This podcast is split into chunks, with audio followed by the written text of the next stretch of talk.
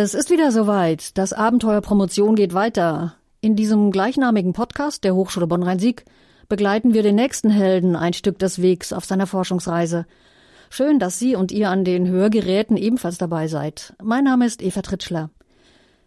Worum es bei der heutigen Etappe geht? Na, um das Suchen und Finden von Thema, Doktorvater, passender Uni, Geld ist natürlich auch immer eine Frage. Und natürlich wollen wir auch wieder etwas über den Forschungsgegenstand selbst erfahren, an dem man sich übrigens durchaus die Finger verbrennen kann.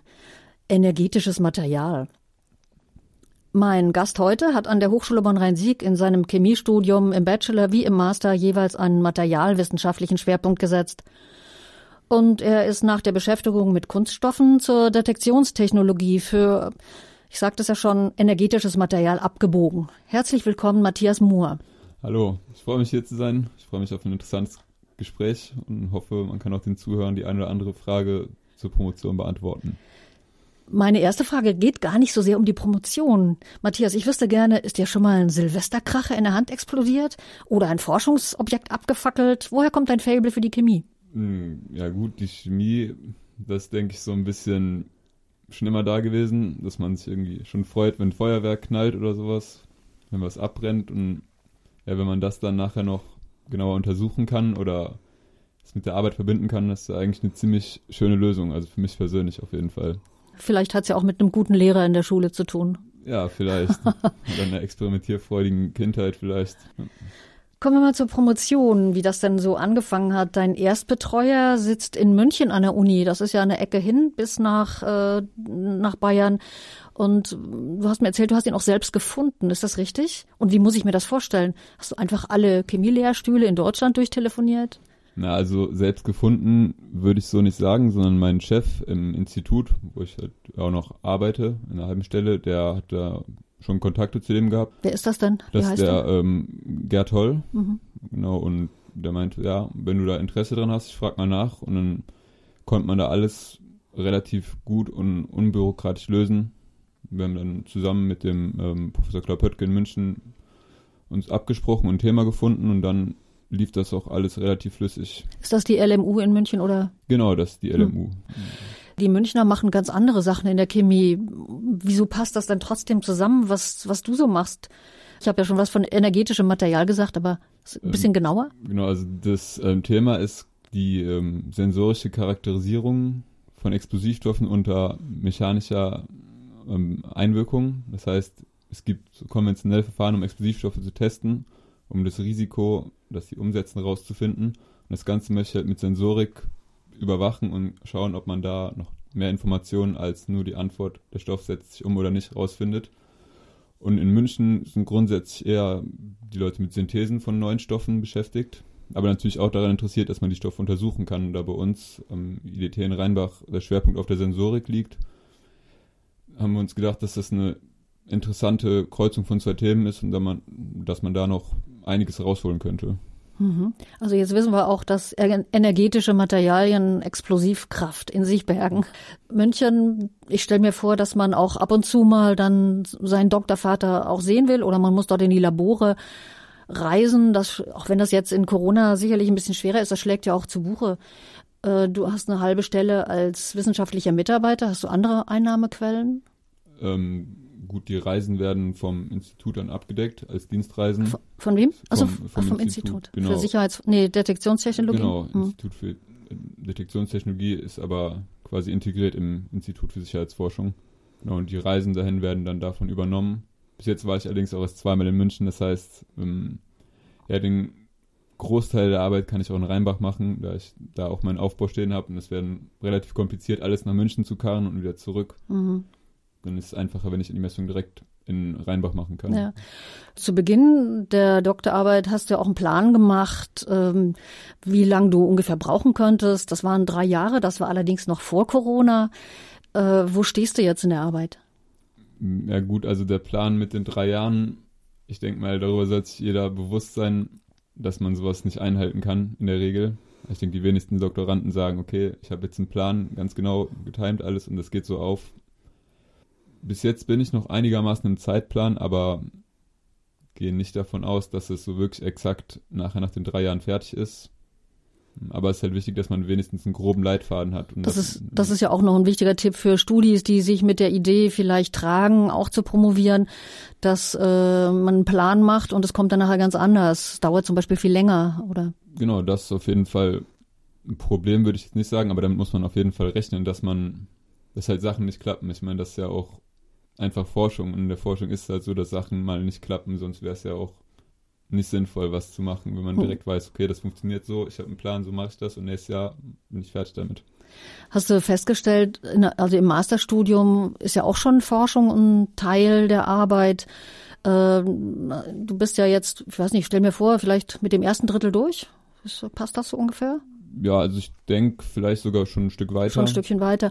Wie ist dann so der Unterschied vom Master zum, zur Doktorarbeit? Also ist das viel mehr Forschung? Ist das eine andere Art zu forschen? Ist das, keine Ahnung, ich weiß nicht, wie muss man sich das vorstellen?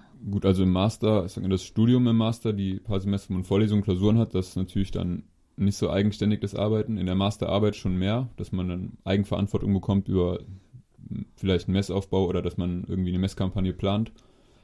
Ja, und jetzt ist es halt so, dass man das quasi from scratch alles selber plant und dann sich halt auch viel mehr mit der Materie auseinandersetzen muss. Das heißt, man hat zwar viele Freiheiten, hat natürlich auch den Nachteil, dass man sich um alles selber kümmern muss. Das ist gleichermaßen ein Vorteil wie auch ein Nachteil, aber ich finde das ziemlich gut eigentlich, dass man eigenverantwortlich seine eigene Sache machen kann. Mhm.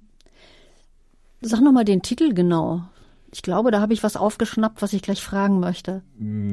Ja, äh, der Titel ist die Entwicklung einer Methode zur Klassifizierung und sensorischen Charakterisierung von energetischen Materialien.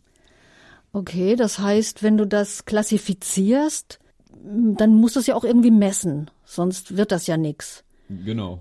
Also, Wie misst man sowas?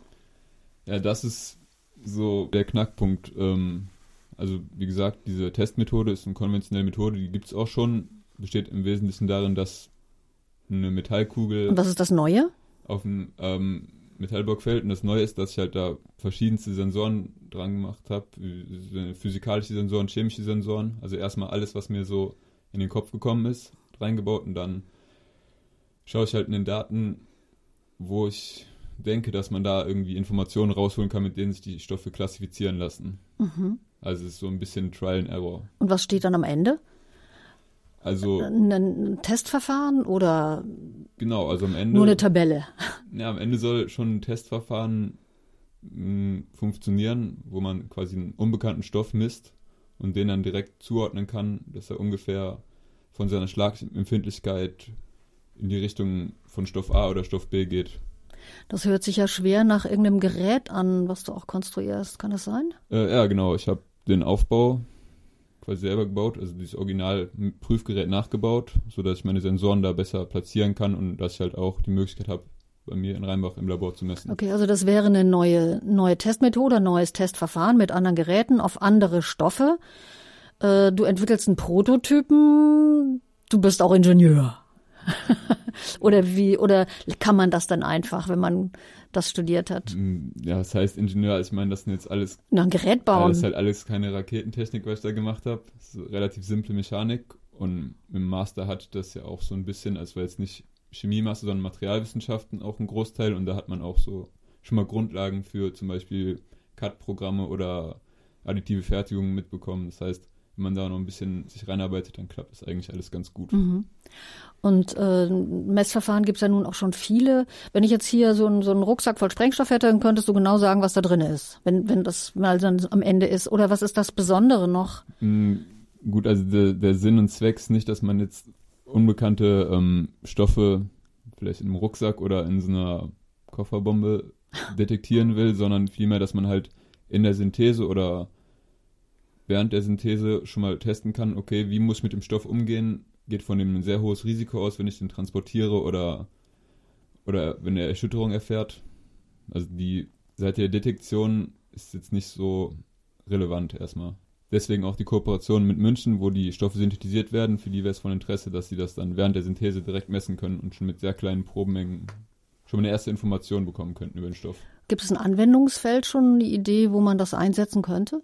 Ja, erstmal steht die Frage im Raum halt, ob das überhaupt machbar ist. Also mhm. ob es die Möglichkeit gibt, durch diese Sensoren eine Klassifizierung durchzuführen. Ja, und Anwendung, jetzt in erster Linie wäre das halt an der LMU, dass die, sag ich mal, das Gerät vielleicht mal durchtesten und schauen, ist das auch für den, für Reihenmessungen zum Beispiel mhm. zu gebrauchen. Da sind wir wieder bei dem Punkt, glaube ich, den du vorhin genannt hast. Man macht sich einen Plan und nachher geht's vielleicht nicht. Dann funktioniert die Idee möglicherweise nicht. Was würde dann passieren? Musst du dann neues Thema suchen? Äh, musst du umschwenken auf ein anderes Verfahren? Musst du einen anderen Lösungsweg finden? Wie, du willst am Ende diesen Titel haben. Ja, also ich glaube erstmal, dass man so nicht denken darf, weil klar, die Möglichkeit, dass was nicht funktioniert, besteht immer. Und wenn es direkt offensichtlich ist, dass eine neue Methode funktioniert, dann ist es auch nicht wert, darüber jetzt eine Doktorarbeit zu schreiben, würde ich sagen, oder das großartig zu untersuchen. Klar, wenn jetzt nicht 100% alles klappt, dann kann man immer noch vielleicht das Thema ein bisschen anpassen oder sich etwas umorientieren, aber grundsätzlich gehe ich schon davon aus, dass es funktioniert und man sollte sich auch darüber im Klaren sein, dass man jetzt nicht komplett irgendwas total Utopisches erreichen will, weil wenn das nicht klappt, ist natürlich nachher dann wirklich so, dass man nichts mit leeren Händen da steht. Mhm. Also im Großen und Ganzen, du bist ja auch sehr zuversichtlich, das hört sich ja alles an, als wärst du da einfach so geradeaus durchmarschiert, äh, keine, keine großen Hindernisse, du hast Leichen Doktorvater gefunden, du hast, ja, irgendwie scheint das alles super gut zu laufen. Gab es da schon Hürden? Wie hast du das überwunden? Gab es Hilfestellung? Von wem? Wie? Also ich sag mal so richtig große Probleme gab es bis jetzt noch nicht. Es sind eher so die kleinen Hürden halt, die man mit der Technik Was zum Beispiel? Hat, Technik. Ist halt sehr interdisziplinär, was ich mache, weil Sensorik ist dabei, Messtechnik, Statistik viel und dann halt auch nachher noch Chemie tatsächlich. Und Immerhin. Ja, genau. Und man muss halt in jedem Gebiet, sag ich mal, so viel fachliche Kompetenz haben, dass man die Sachen ans Laufen bekommt. Hast du das vorher kann. gewusst, dass da so viel an, aus anderen Fächern oder Fähigkeiten aus anderen Fächern gefragt sind? Also ich finde das eigentlich ziemlich gut, dass es so ist, weil also ich lerne gerne neue Sachen oder aus neuen Gebieten mal oder schaue mir neue Sachen an, probiere die aus und sage, eine Promotion ist ja auch am Ende des Tages dafür da, dass man was lernt und genau mhm. das tue ich halt dann dabei. Mhm. Klar, wenn mal was nicht klappt, dann dauert es mal vielleicht ein paar Wochen, wo man gemerkt hat, okay, die letzten Wochen waren für die Tonne, es hat nichts geklappt. Mhm. Aber auch da hat man dann was gelernt, deswegen okay. unterm Strich. Hast du so diese Fähigkeit, dich dann auch zu fokussieren, auch gegebenenfalls mit Schwierigkeiten umzugehen? Bringst du da irgendwas aus dem aus dem aus der mentalen Stärke vom Kickboxen mit? Ich habe äh, gelesen, dass du auch Kickboxst. Äh, ja, habe ich tatsächlich. Hilft das dabei gemacht. bei sowas? Grundsätzlich würde ich sagen, dass Sport auf jeden Fall dabei hilft, sich zu fokussieren oder sich aufzuraffen, auch wenn man jetzt denkt, so, boah, nee, das, da habe ich jetzt keine Lust zu oder das wird alles nicht klappen, sondern einfach halt mal dann sich zusammenreißen, das zu probieren. Und klar hat man immer mal Tage oder vielleicht Wochen, auch Monate, wo man denkt, so, boah, ist das überhaupt alles sinnvoll, was ich hier mache? Aber ich sag mal, für mich persönlich, wie gesagt, ich lerne was dabei und ich habe ein Ziel vor Augen und es scheint jetzt auch nicht so komplett unrealistisch. Und ja, so lange werde ich es auch probieren, das zu erreichen. Okay. Du ähm, hilfst ja auch anderen, indem du jetzt am Campus Rheinbach der Hochschule Bonn-Rhein-Sieg äh, Sprecher für die Promovierenden bist. Was haben da die anderen für Erwartungen an dich? Was sind da überhaupt die Aufgaben so in so einer Sprechertätigkeit? Ja, also im Grunde genommen ist das eine. Ist da schon mal was passiert, was nee, du dann also auch. Im Prinzip ist da noch nichts passiert, was ich groß machen muss. Also man nimmt halt in den Besprechungen teil, klar. Und wenn jetzt jemand zu mir kommen würde, könnte ich es auch dann in den Sitzungen einbringen oder diskutieren. Aber also viel läuft, gerade weil Rheinbach ja ein sehr kleiner Campus ist und man kennt sich und läuft sich über den Weg, dass man halt wirklich auf dem Flur Sachen mal ausdiskutiert. Also zum einen halt die für die Promovierenden, was jetzt den bürokratischen Teil von der Promotion angeht, aber zum anderen auch fachlich, dass man sich wirklich viel austauschen kann und auch immer Hilfestellung bekommt oder auch geben kann. Warst du im Studium auch schon in der Fachschaft aktiv oder in der Schule als Sprecher oder so? Nee, noch nie eigentlich. Und wieso kam das jetzt, dass du Sprecher geworden bist? Na, ich dachte, das Graduierteninstitut hier ist ja sehr gut aufgestellt. Also meiner Meinung nach ist eine große Hilfe für Promovierende allein durch die Workshops oder wenn man jetzt auch Fragen hat, wie melde ich mich an, muss ich mich immatrikulieren und so. Und ja, wenn man von denen Hilfe bekommt, kann man sich ja auch ein bisschen dran beteiligen, denke ich. Okay, also so ein bisschen der Gedanke, was zurückzugeben oder, ja, genau, oder ich tue ich meinen Beitrag dazu. Ja, genau. Okay. Ja. was ist dein Ziel eigentlich nach der Promotion? Angenommen, also jetzt morgen kriegst, kriegst du den Doktorhut, du kriegst die Urkunde. Äh, was schwebt dir dann beruflich vor? So ganz grob würde ich gerne in der Forschung bleiben. Natürlich irgendwo an der Hochschule oder im Institut. Aber so genau kann ich es noch nicht sagen. Erstmal fertig werden und ja, also ein Schritt nach dem anderen genau, einfach machen. einen Schritt nach dem anderen, weil man weiß ja nicht, wie es kommt oder wann man fertig wird und ich gehe mal davon aus, dass schon alles irgendwie klappen wird. Okay, das ist ja nicht schlecht, was du, was du hier zum Besten gibst. Wir haben es gehört. Eine gute Organisation ist Geld wert und Gold wert. Vor allem ist aber wichtig, das Ziel nicht aus den Augen zu verlieren. Schritt für Schritt zu gehen und äh, dann auch am Ende zum Ziel zu gelangen mit dem Doktortitel. Das war es für heute. Das war Matthias Moore. Vielen Dank für deinen Besuch und gutes Gelingen. Ja, vielen Dank. Ja, dann tschüss so lang. Tschüss. Beim nächsten Mal spreche ich im Podcast Abenteuerpromotion der Hochschule Bonn-Rhein-Sieg mit einem Doktoranden, der seine Dissertation in Wirtschaftspsychologie schreibt und dafür nicht zuletzt ganz persönliche Gründe anführt. Sie sind dann hoffentlich auch wieder dabei. Bis dahin verabschiede ich mich auch noch. Ihre und eure Eva Tritschler. Tschüss.